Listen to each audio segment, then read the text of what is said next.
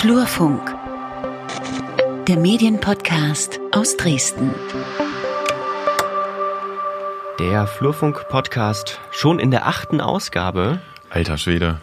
Krass, ne? ja, hallo und herzlich willkommen zur Folge 8 vom Flurfunk Podcast. Heute am Mikrofon wie gewohnt Lukas Görlach und Peter Stavovi. Hallo, schön, dass ihr wieder eingeschaltet habt. Und äh, wir haben viele Themen. Im, Monat, Im letzten Monat ordentlich was passiert, ne? Ja, wir hätten uns ja fast gefreut, wäre UKW dann äh, zum Mittwoch, den 12.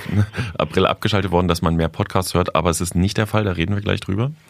Dann äh, wollen wir ein kurzes Fazit ziehen über die Funkturmen, die ja in Folge 7 schon ähm, Thema war, die auch auf der Buchmesse vorgestellt wurde. Ja, ich werde versuchen, mich kurz zu halten. Ich habe die Botschaft verstanden, Lukas. Wir sprechen über das Magazin Katapult aus äh, Frankfurt an der Oder, glaube ich. Ne? Nee, Greifswald. Oh, Entschuldigung, Greifswald. Da haben wir einen O-Ton. Und äh, wir schauen uns verbrannte Orte an. Das ist ein ja, interaktives Online-Projekt. Mhm. Und wir reden über Qualität statt Quote, wenn wir es zeitlich noch schaffen, sonst schieben wir es in die kommende Folge. Und zum Schluss? Ja, worüber wir auch noch hätten sprechen können, ist natürlich auch wieder fester Bestandteil. Da gibt es einiges, worüber wir auch hätten sprechen können. Fangen wir an, oder? Direkt. Ja, reden wir mal über das Thema, droht die Abschaltung von UKW? Da gab es ja einige Meldungen in den vergangenen Tagen. Ähm Genau, ging so ein bisschen hin und her. Äh, mal sollte abgeschaltet werden schon zu Anfang April, mal sollte dann gar nicht abgeschaltet werden, dann zum 11.4., äh, ja doch zum 11.4. Mittwoch. Mhm. Ähm, und tja, jetzt dann wohl doch nicht. Ja, vielleicht mal ein bisschen aufgedrieselt. Äh, Hintergrund ist, dass die der der UKW-Markt quasi, dass das ganze die ganze Sache privatisiert worden ist in den vergangenen Jahren äh, auf Wunsch der Politik. Vorher gab es so eine monopolartige Struktur, die Media Broadcast, eine ehemalige Telekom-Tochter, die jetzt Freenet gehört. Und die haben vor einer ganzen Weile die Netze und die Antennen und auch die Türme verkauft. Und das muss man übrigens differenzieren. Ich hatte in meiner ursprünglichen Fassung im Blogbeitrag geschrieben, die Funktürme äh, würden nicht weiter betrieben werden. Das stimmt gar nicht. Es geht um die Antennen. Und ähm, im Netzmarkt ist es so, dass zwei private Anbieter entstanden sind, Uplink und Divicon, die halt äh, jetzt die größten, den größten Teil wohl der, der Rundfunkmacher, also private wie öffentlich-rechtliche, auch unter Vertrag haben. Und äh, es gibt Streit darum, wie viel Gebühr für die Nutzung der Antennen zu zahlen ist. Und da hat, naja, da ist nicht so ganz klar, sage ich mal, ob sich jemand verkalkuliert hat, nicht damit gerechnet hat. Jedenfalls sind diese ähm, Antennen verkauft worden an insgesamt neun Betreiber von der Media Broadcast und die verlangen auf einmal eine deutliche Preissteigerung. Und um das mal irgendwie so in den Rahmen zu fassen, die genauen Summen weiß ich nicht, aber für einen Privatradioanbieter sind das dann schon mal gleich mehrere Millionen, auch für den öffentlich-rechtlichen. Und das äh, geht jetzt seit ein paar Monaten hin und her und die haben halt die Verträge zu 31.03. gekündigt hätten also ab da neue Verträge haben müssen und die sind aber bislang nicht unterschrieben, eben wegen besagter Preissteigerung.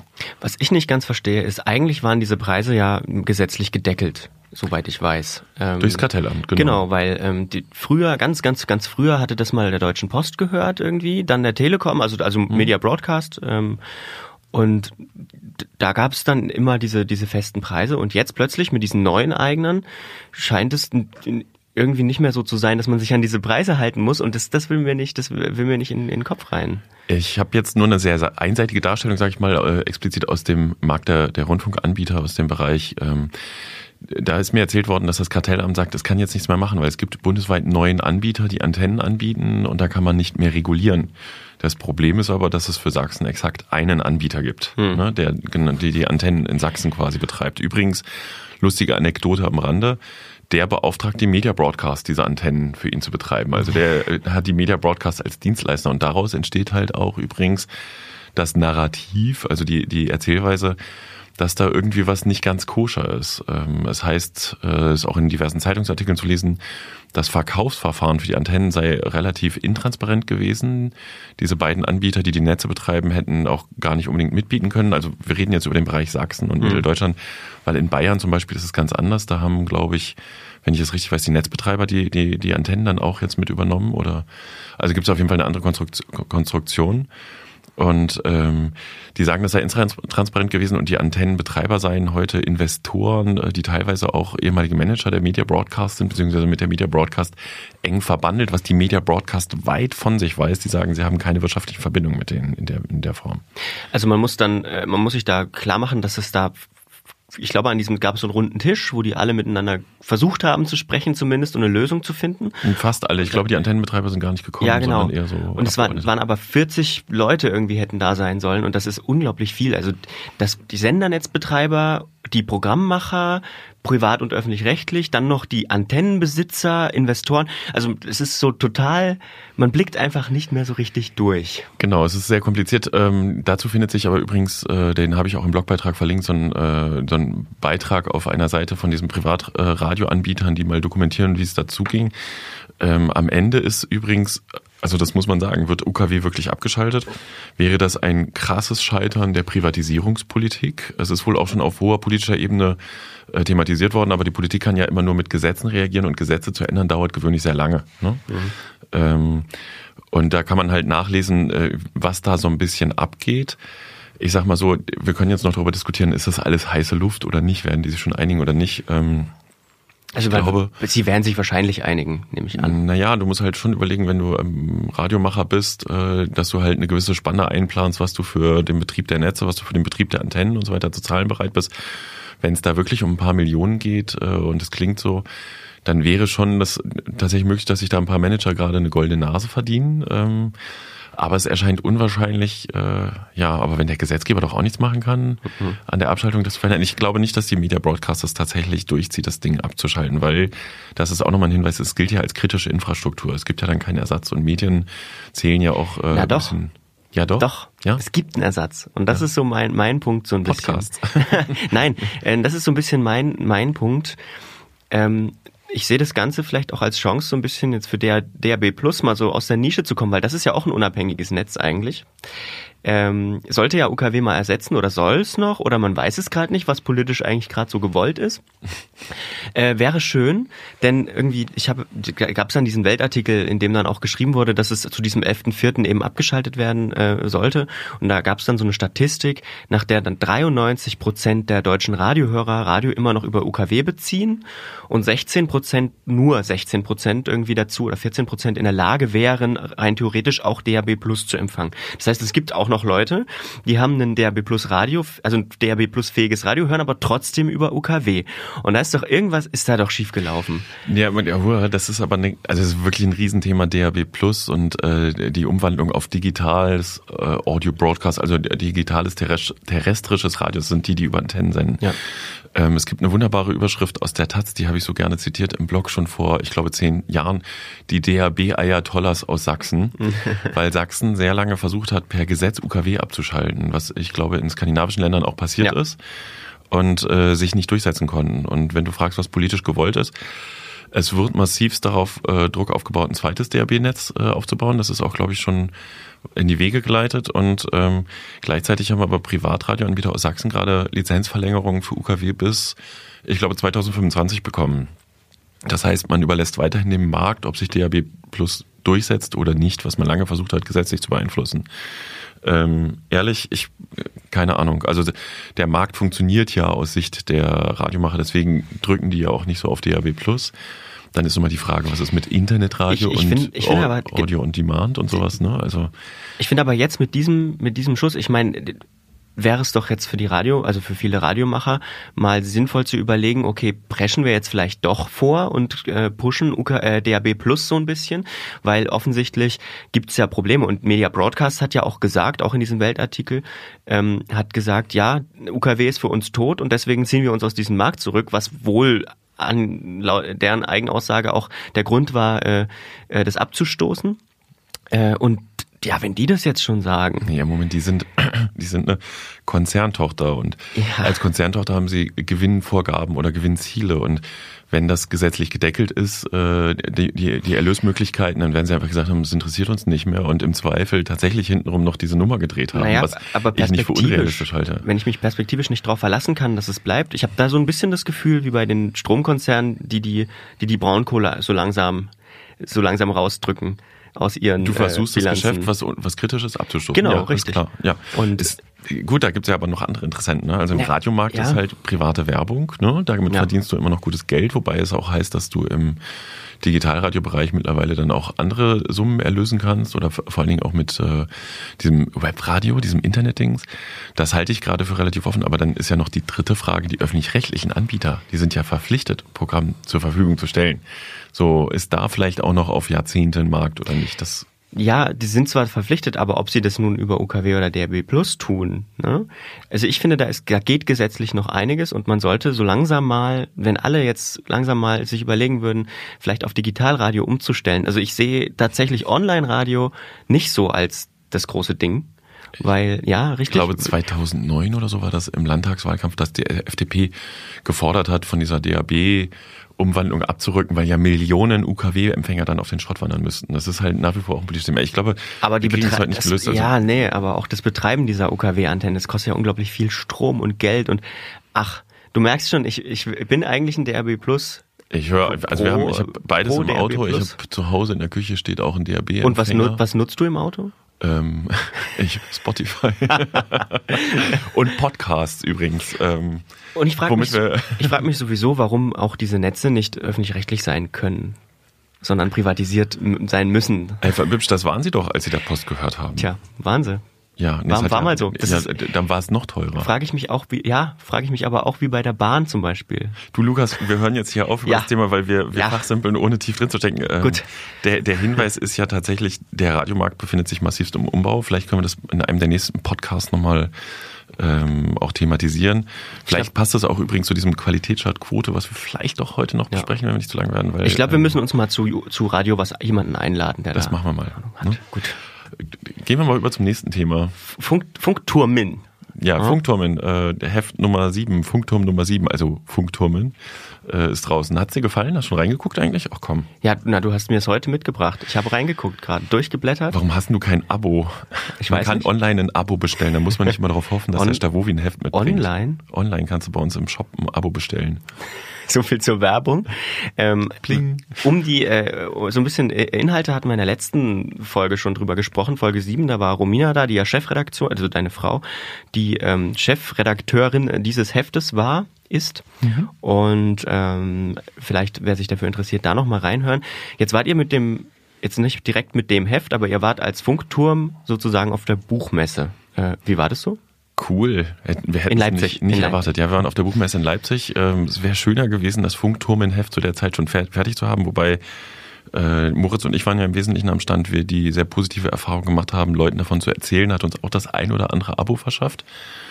Wir haben äh, mit gar nichts gerechnet und hatten echt gutes Feedback. A, darauf, dass wir den Stand haben. B, einfach wer so vorbeikam.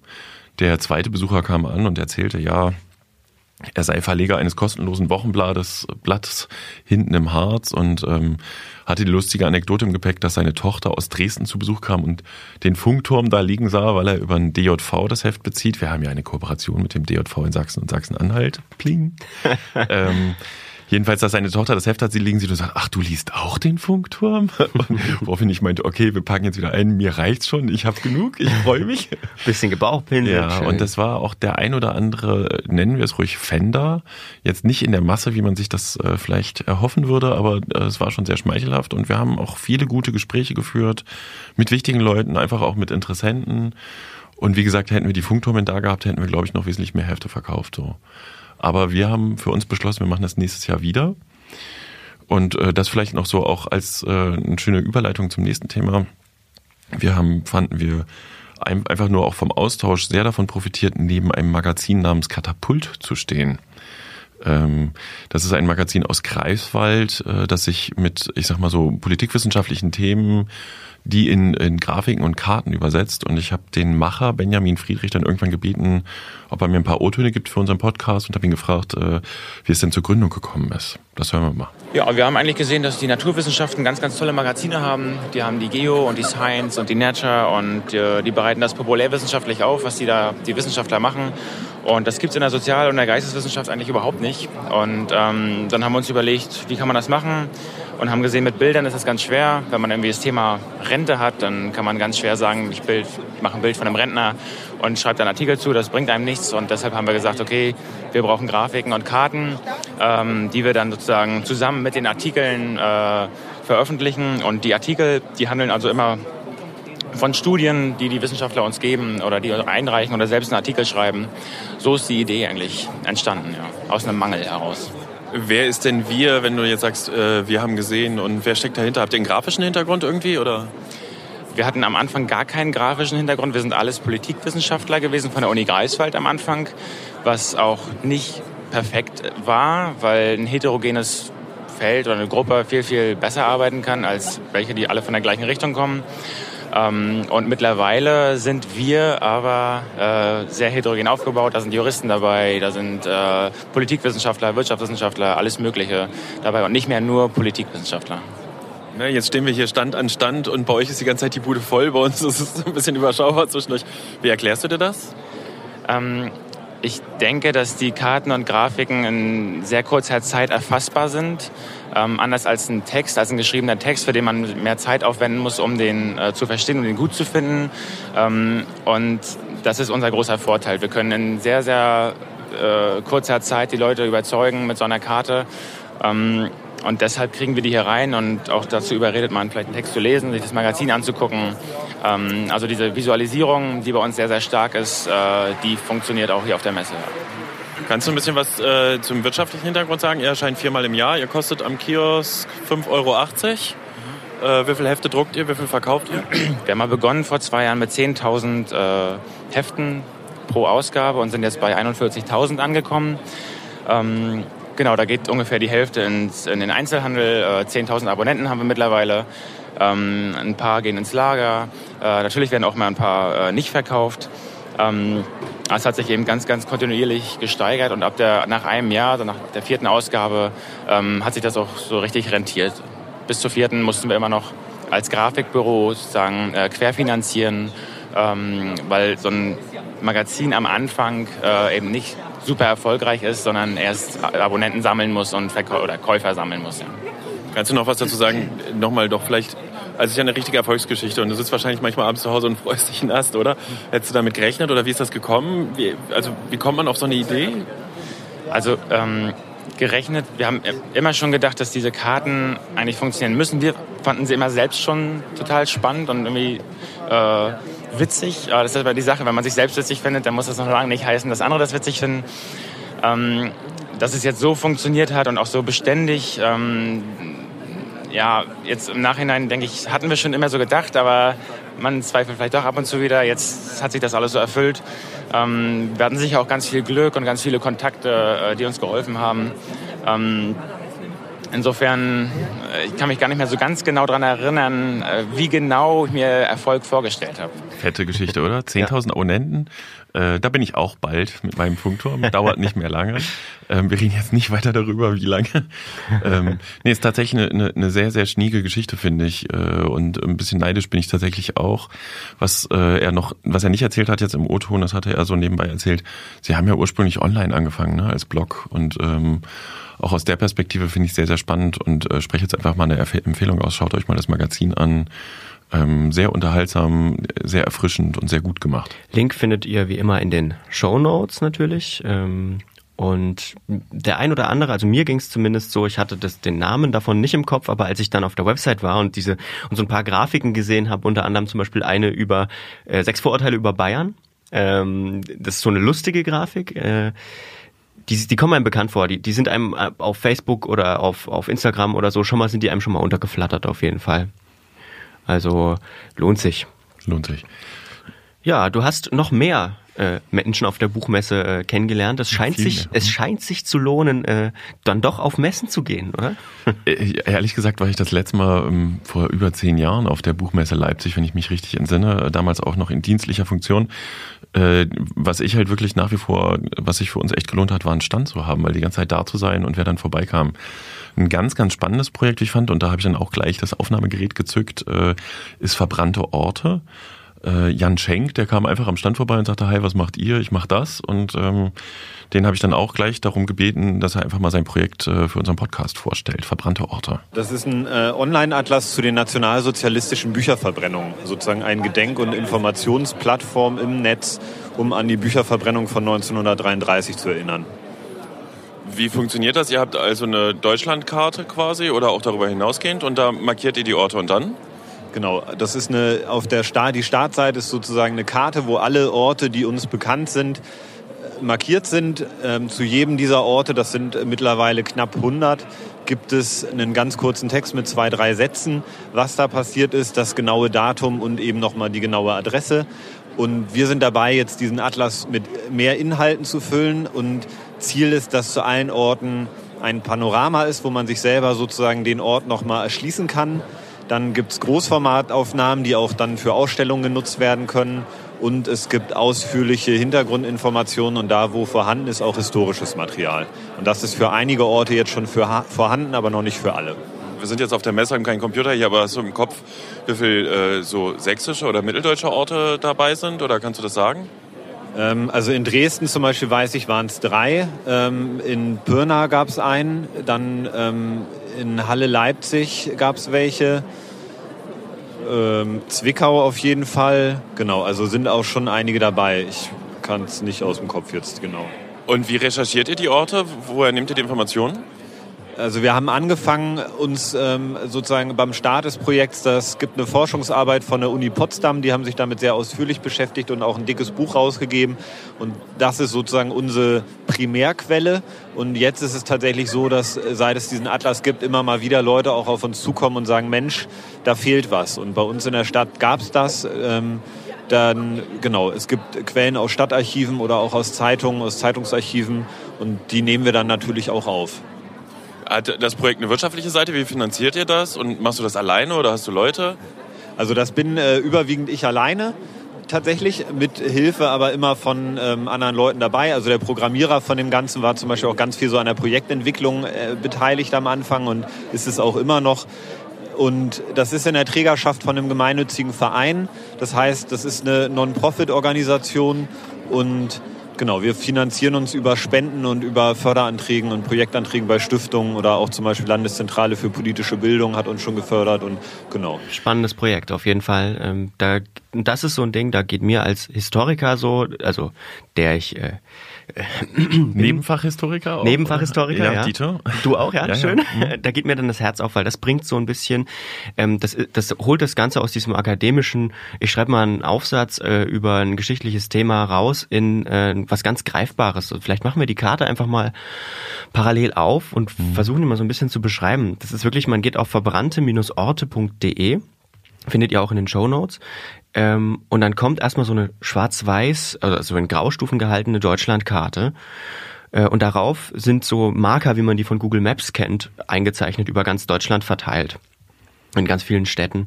Und die, diese Städte markieren dann eben Orte, an denen Bücher ähm, stattgefunden haben. Und ich zoome jetzt einfach mal an Dresden, weil wir in Dresden aufnehmen, heran. Und da stimmt es, hat er ja auch schon im O-Ton gesagt, sind drei Orte.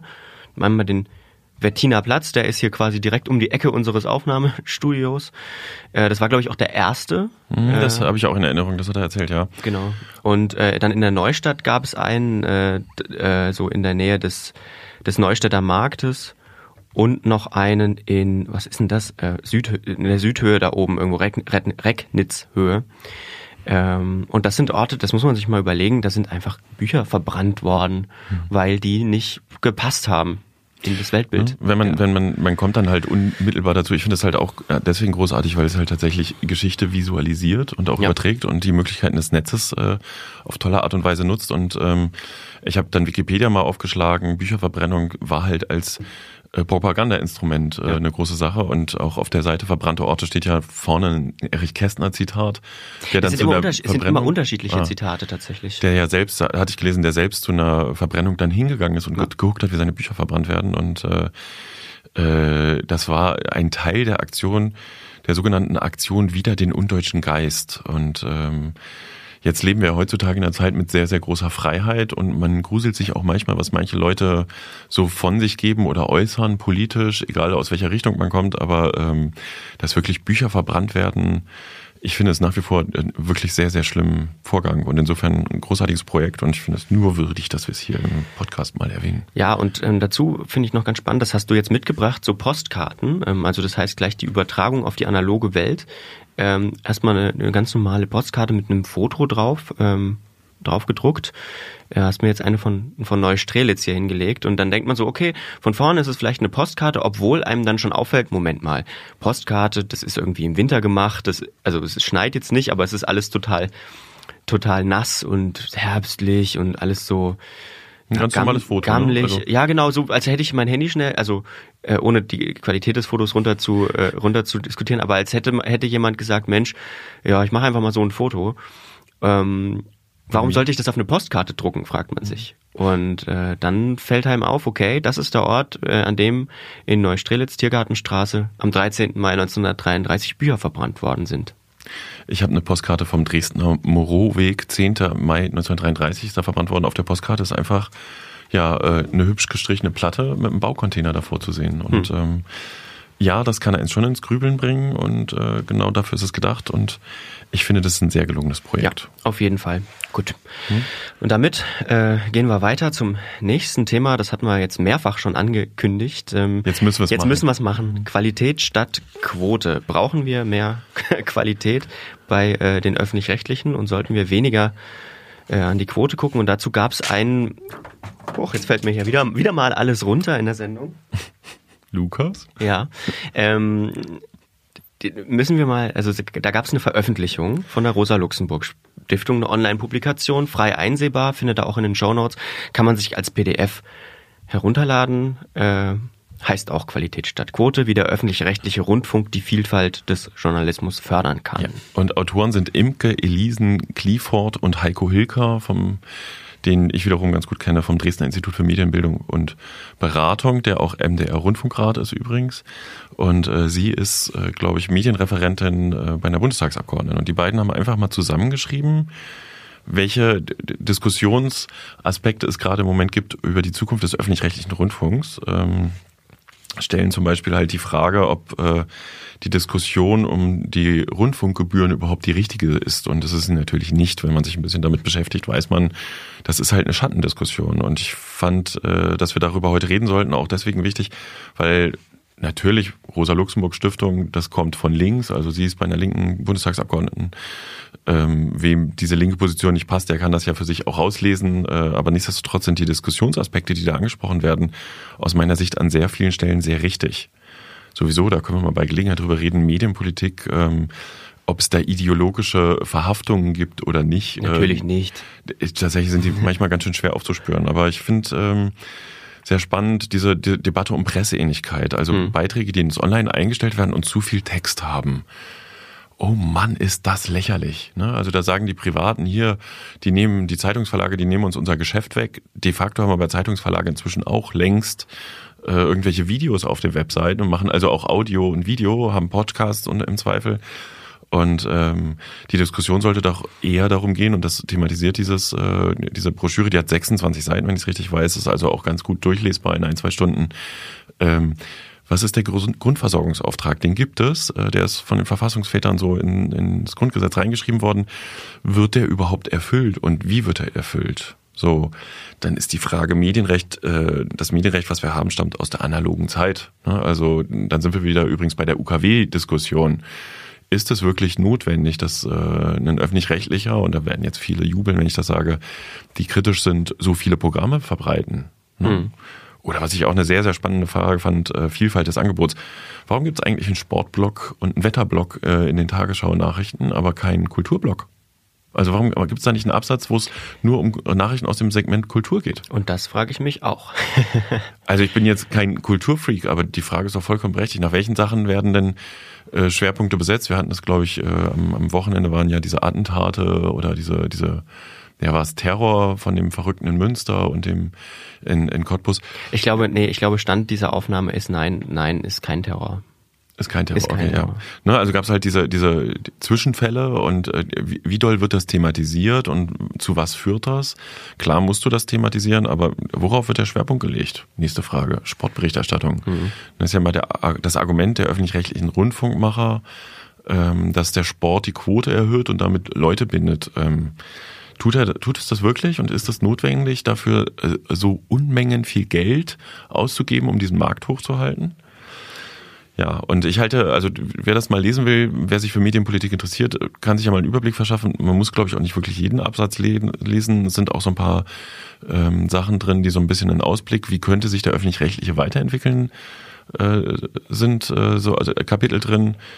Ähm, und die Schlussfrage, und dann können wir schon fast aufhören, darüber zu reden, ist, äh, wie würde der öffentlich-rechtliche Rundfunk aussehen, wenn man ihn neu gründet? Das finde ich auch eine sehr, sehr spannende Frage. Das stimmt. Würde es, würde es, also würde es überhaupt noch Rundfunk sein? Weil das ist ja auch schon wieder veraltet, ne?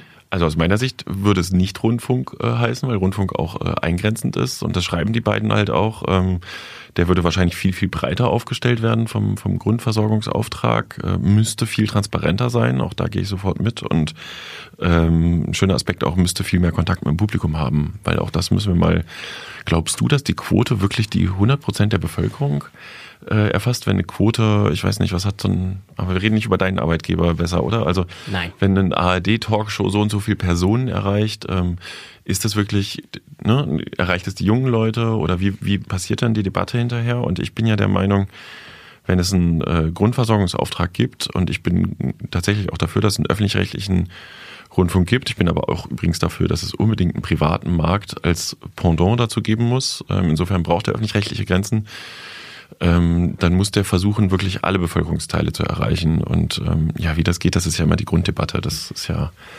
super schwierig. Also. Ist es aber, ich sag mal so, ähm, ich glaube, da wird sich in, den kommenden, in der kommenden äh, Zeit noch einiges äh, verändern oder anpassen müssen. Aber um da, um auf deine Frage zu antworten, nein, ich glaube nicht, dass, ähm, dass das wirklich realistisch ist, was, was wir da an Zahlen ähm, äh, geboten bekommen, einfach auch wenn man jetzt kann man mal mal Radio und da kommen wir schon wieder zur Quotendiskussion, über die wir gleich noch in, in worüber wir auch noch hätten sprechen können, nämlich die Mediaanalyse 1 2018 ähm, sprechen.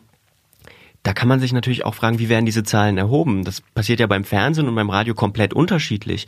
Äh, und wie echt sind diese Zahlen eigentlich? Das ist sehr schwierig. Sehr, sehr schwierig. Ich habe schon vor einer geraumen Zeit, ähm, ich habe auch in der Taz letztens übrigens nochmal ja, so einen Gastbeitrag beisteuern dürfen zu der, zu der Debatte. Da habe ich es auch geschrieben, ähm, wie wäre es, wenn man versucht, Qualität zu messen? Ne? Also wenn halt die Redaktionen da sitzen und da soll mir einer erzählen, dass es, ja, es gibt bestimmt Segmente im Öffentlich-Rechtlichen, wo das eben nicht zählt, aber primär die Quote bestimmt, war unsere Sendung gut oder war unsere Sendung nicht gut. Und wenn man sich anschaut, wie man heute Quote macht, wenn man sich zum Beispiel ich darf ja nicht über deinen Arbeitgeber reden, ähm, äh, bestimmte Nachrichtenformate anguckt, die dann halt mal ein bisschen mehr auf, ich sag mal, Blut und Sperma ist ja immer so äh, das, das äh, Boulevard. Äh, Thema, die ein bisschen mehr auf Blut und Sperma und Unglück und Katastrophe setzen und prompt steigt die Quote. Hm. Also äh, kann es das eigentlich noch sein? Ja, ist also Qualitätsmerkmal ist das auf jeden Fall schon mal nicht. Aus unserer Sicht, wir Aus unserer Sicht. Radio, ja. Podcast, äh, naja, wir, wir kommen ja von einem, wir kommen ja von einem snobistischen Perspektiv. Ja. Vielleicht ist das ja genau das, was das Publikum will. Ne? Also, hm. Hm. Hm. hm. also Qualität statt Quote hier eine äh, Leseempfehlung, wer sich für Medienpolitik interessiert. Ähm, wohlwissend, es gibt halt natürlich einen politischen Einschlag in diese Publikation, aber sie verschafft einen, einen, ziemlich guten Überblick aus meiner Sicht, worüber, wo gerade so die Debattenpunkte sind und dass die Debatte, auch darüber hatte ich in Funkturm Nummer 6 ja übrigens geschrieben, äh, gerade diese Debatte um, die dürfen so viel Text im Netz veröffentlichen oder nicht, das ist so ein bisschen wie so ein Sandkasten-Förmchenstreit. Und die eigentlichen Debatten, und das müsste der müsste dem müsste sich die Medienpolitik auch mal stellen, ist eine Vision zu entwickeln. Wie sieht denn der öffentlich-rechtliche Rundfunk der Zukunft aus? Und da bin ich übrigens auch nochmal sehr persönlich sehr skeptisch, ob sich das System von innen reformieren kann, was so Sparprojekte und Sparpapiere betrifft. Das andere ist aber, man, man darf das auch nicht immer falsch äh, oder man muss ja vorsichtig sein, es gibt ein bestehendes, funktionierendes System. Man hält nicht einfach mal so ein gigantisches System in einem Etat von 8 Milliarden an und sagt, okay, ab morgen machen wir alles neu. Das darf man halt auch nicht als Fehler machen. Da hängen ja auch unglaublich viele Arbeitsplätze dran, unglaublich äh, viele Strukturen auch, Technik, das kann man, also wäre... Äh, das wäre fatal, ja. ja Aber absolut. nichtsdestotrotz, äh, so eine politische Diskussion zieht sich ja auch schon seit ein paar Jahren, wird sich auch noch ein paar Jahre ziehen. Äh, das Büchlein hier gibt einen ganz guten Impuls, wie ich finde. Ja, schön. Findet ihr Link wie immer in den Show Notes. Ähm, und wir gehen zu unserer letzten Rubrik, äh, nämlich unserer kleinen bunten Rubrik, in der wir mal so zusammenfassen, worüber wir auch hätten sprechen können, aber es dann doch nicht äh, getan haben. Ähm, Punkt eins, das ist jetzt schon ein ganz, ganzes Weil, Weilchen her, war die SZ und die KZ-Werbung, also die sächsische Zeitung. Und ein, naja, sag ich mal, nicht gewollter, aber umso peinlicherer äh, Werbefail, würde ich einfach mal sagen. Unglaublich, ehrlich Ja. gesagt. Ne? Also und zwar erstmal zum kurz zum Verbildlichen, es gab es gibt ja immer diese Bannerwerbung, also so Bildwerbung, Anzeigenwerbung in auf dem Online-Angebot der Sächsischen Zeitung, SZ, also Sächsische Zeitung Online. Ähm, und da gibt's ja Artikelbilder. Und ähm, mittlerweile sind sie dazu übergegangen, auf diese Artikelbilder äh, so so so ähm, naja so Banner, Overlay heißt es, ich, ne? Overlays, also so Overlays. Banner drüber zu legen. die fahren dann kurz so hoch oder fächern Genau. sich so auf und verschwinden dann aus So wie man das bei. YouTube-Videos auch kennt, wenn dann von unten was reinfährt, so passiert das auch bei den Artikelbildern. Blöd nur, wenn das äh, Artikelbild, äh, das, die Eingangs, äh, Eingangspforte vom, vom KZ äh, Auschwitz war das, oder? Mhm, Auschwitz. Auschwitz ist.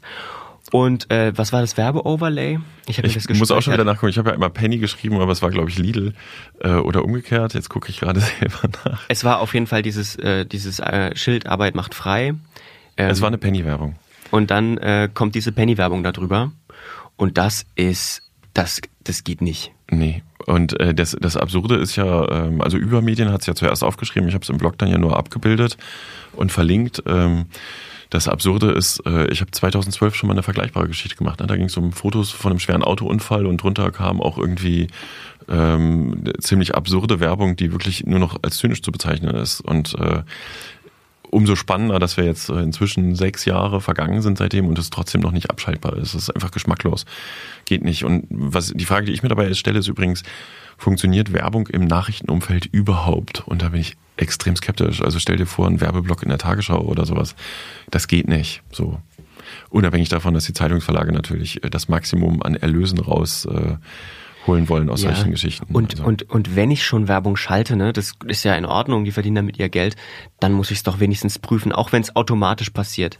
Auch wenn es automatisch passiert, muss ich doch ein Werkzeug haben, ähm, in, wo ich bestimmte, bestimmte Sachen ausschließen kann. Also dann muss ich doch äh, mein Backend sozusagen so entwerfen, dass ich weiß, wenn das jetzt ein Artikel über das KZ Auschwitz ist, dass da entweder, also im besten Fall gar keine Werbung geschaltet werden kann oder ähm, nur bestimmte Werbeformen zulässig sind oder so. Also da ist noch einiges zu tun. Aber wir wollen gar nicht so lang drüber reden. Ja, so, der, der, shame on you, das geht Ja. so nicht. Ne?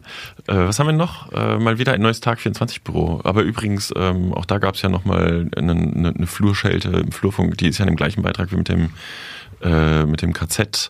Werbebanner, ähm, da war eine Tag 24 Überschrift, dass die Vergewaltigungen in Leipzig um 630 Prozent angestiegen sind. Irgendwie übrigens von, ich glaube, 45 auf 123 Fälle oder so. Die Zahlen habe ich nicht, nicht da.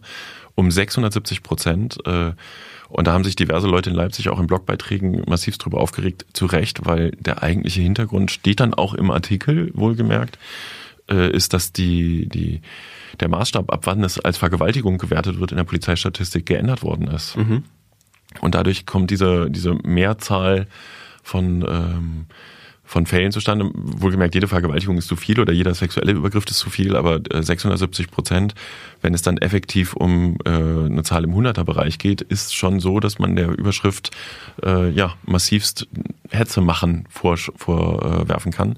Und tatsächlich überschlugen sich ja auch die Kommentatoren, äh, es war doch absehbar und Asylpolitik und so weiter und so fort im Netz.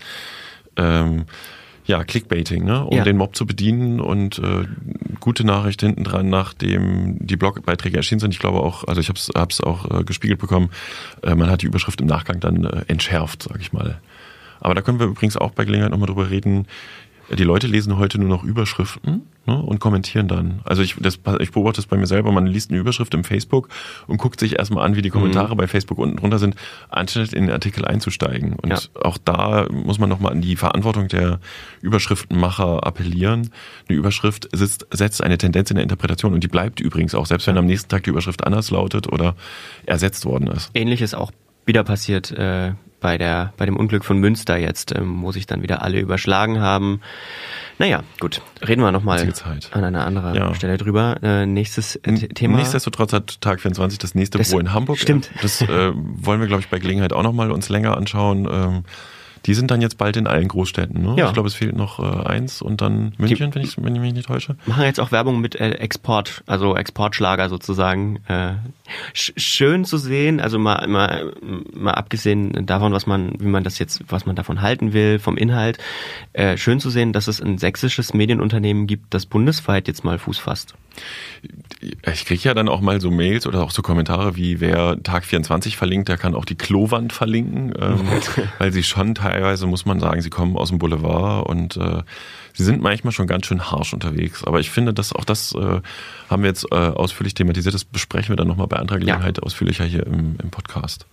Genau. Was haben wir noch? Nächstes Worüber Thema. wir noch reden können? Äh, Zahlen. Es gab Zahlen. Mediaanalyse 1 2018 mal wieder. Das geht so mit auf diese Quotendebatte drauf, Ja. so ein bisschen. Ne, Das sind die Radioquoten, um es kurz einzuordnen. Und die Radioquoten definieren, wie die Werbepreise laufen wahrscheinlich. Ne? Und die werden Ja. zweimal im Jahr erhoben. Ich muss zugeben, Lukas, die MA 218.1, wir haben die im Blog immer schon mal wieder ausgewertet. Mhm. Das sorgt auch für reichlich Klicks, wenn man so Zahlen auswertet.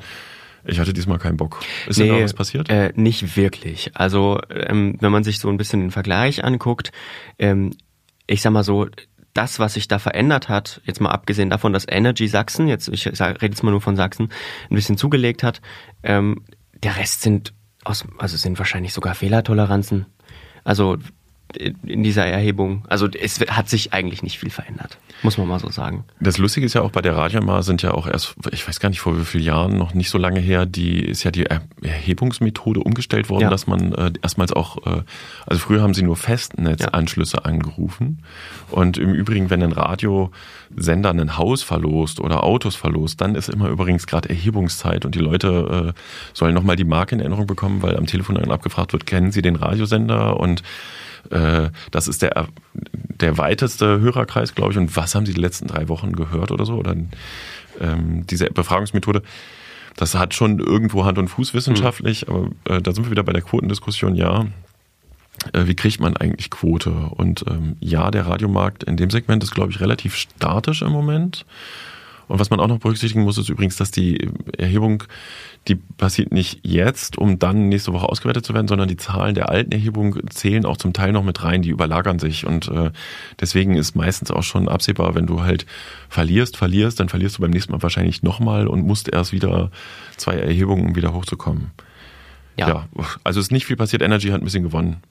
Haben wir noch ein Thema, worüber reden wir? Ja, eins noch. Und zwar äh, Tillich blockt.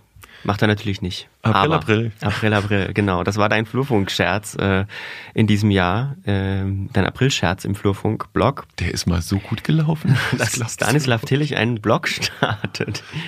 Weil er ja jetzt hat auch Zeit, ne? Das, Ja, hat ja jetzt Zeit. Äh, Ja, ich habe geschrieben, dass er, äh, es war am 1. April, haha, Ostersonntag und ich habe es halt relativ spät am Nachmittag erst veröffentlicht. Ähm, Meine Sicht, org. Ich hatte vorher den Link auch gegoogelt, äh, dass er auch ins Nichts führt. ähm, Und habe dann am Ende des Beitrags, hier können Sie den Blog lesen, äh, auf ein Rick Astley Never Gonna Give You Up äh, YouTube-Video verlinkt, weil äh, wer es nicht kennt, Rick Rolling ist so aus den 2010er Jahren, glaube ich, 2010er Jahren.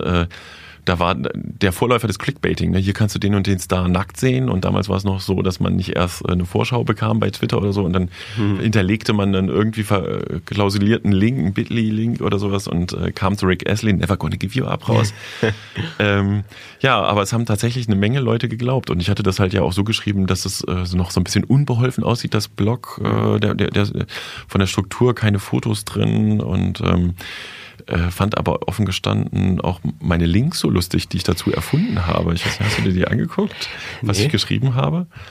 Also gut, ähm, wie ich einmal Lutz Bachmann und Frauke Petri traf. Ich meine, wenn Tillich wirklich sowas in einem Blog schreiben würde, wäre das ein politisches Erdbeben, Ja. weil er natürlich vis-à-vis mit diesem äh, Pegida-Hetzer da äh, sich nicht treffen darf. Frau, Frauke Petri hat er bestimmt im Landtag ein paar Mal gesehen. So. aber es, Mhm. es ist, es, es hat dann doch irgendwie funktioniert. Also ich habe das am erst, ich wusste, ich war dann schon gegenwärtig, dass es 1. April ist und jeder wieder Scherze macht und deswegen habe ich mir dann schon gedacht, Aber so ganz so un, also ganz so abwegig ist es ja nicht, ne? Ich habe mir auch überlegt, ich werde Herrn Tillich äh, das mal vorschlagen. Zu, zu, zu BSN 3 einladen. Ich könnte mir vorstellen, dass er kommt und äh, dann kann er als Nicht-Blogger referieren.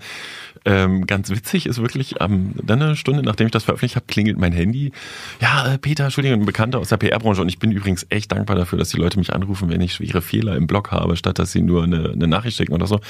Du hast da aber offensichtlich einen falschen Link und im Übrigen Tillichs Blog funktioniert auch schon nicht mehr. Und ich so, hm, kennst du Rickrolling? nee, was ist das? Ja, hm, kurz erklärt, oh, stimmt, heute ist der 1. April. Und ich mich diebisch gefreut und eine halbe Stunde später der nächste Ring, Ring, Peter, unbedingt, du hast da einen Fehler drin und das Blog ist auch schon nicht mehr zu erreichen. April, April. Richtig konsequent wäre nur gewesen, wenn du dir die Domain auch noch gesichert hättest. Ja, gut, ich, ich habe das äh, offen gestanden. Ich hatte einen anderen April-Scherz vor, den erzähle ich vielleicht ein andermal. Ähm, Machst du nächstes Jahr? Mache ich nächstes Jahr, ja, steht, liegt auch nah. Äh, ich habe, das hätte man machen können, aber es wäre sehr aufwendig gewesen. Ähm, Legendär ist übrigens immer noch der April-Scherz, wo ich behauptet habe, die Sächsische Zeitung würde den Dresdner Fernsehturm kaufen, ne, weil die haben sich da am nächsten Tag, erzählt der Geschäftsführer manchmal noch, oh, die haben mich alle angerufen. äh, bei mir auch witzig, ich habe dann ja am nächsten Tag, am Nachmittag, Update in die Überschrift geschrieben, 2., 4., April, April und habe aber auch am 4. noch eine Nachricht bekommen, dass der Link nicht funktioniert. Mhm. Oder auch der Hinweis, hä, wieso, da steht doch äh, Update 2., 4., es geht doch gar nicht um den 1., 4., aber da steht April, April. Also ja, es war offensichtlich nicht so abwegig und es hat mir große Freude bereitet. Ich musste beim Frühstück immer noch kichern über, du, dein Link funktioniert nicht. Herrlich. Schön. Und damit gehen wir positiv mit einem Schmunzeln aus der Sendung, aus unserer achten Sendung raus. Es hat mir wieder sehr viel Spaß gemacht, Peter. Jo. An der Stelle noch der Hinweis, der eigentlich hätte am Anfang kommen müssen. Äh, wir sind zu finden überall. Ähm, man kann uns über die Website des Flurfunks äh, hören also flurfunk-dresden.de, über Spotify, über iTunes äh, sind wir zu finden und alle anderen großen äh, Podcast-Verzeichnisse äh, sind wir zu hören und freuen uns über Abonnenten und äh, man kann uns auch unterstützen. Genau, bei Steady kann man äh, uns äh, unterstützen und uns den einen oder anderen kleinen Euro zukommen lassen. Äh, was ganz nett wäre, weil so eine Technik und so weiter, was die Kollegen hier von einfach tun, alles auf die Beine stellen müssen, nicht ganz umsonst ist. Und wenn man äh, das größte, äh, das größte Unterstützungsmodell, äh, da geht es glaube ich um neun Euro im Monat, abschließt, dann kriegt man sogar einen Funkturm dazu, habe ich mir sagen lassen. Mhm, es gibt ein Abo dazu, aber das muss man sich selber angucken. Ist auch über den Flurfunk verlinkt äh, oder bei Steady zu finden, der Flurfunk Podcast. Genau, und damit hören wir uns nächsten Monat wieder. Adios, wir freuen uns über Feedback. Tschüss. Auf Wiederhören. Eine Einfachtonproduktion 2018.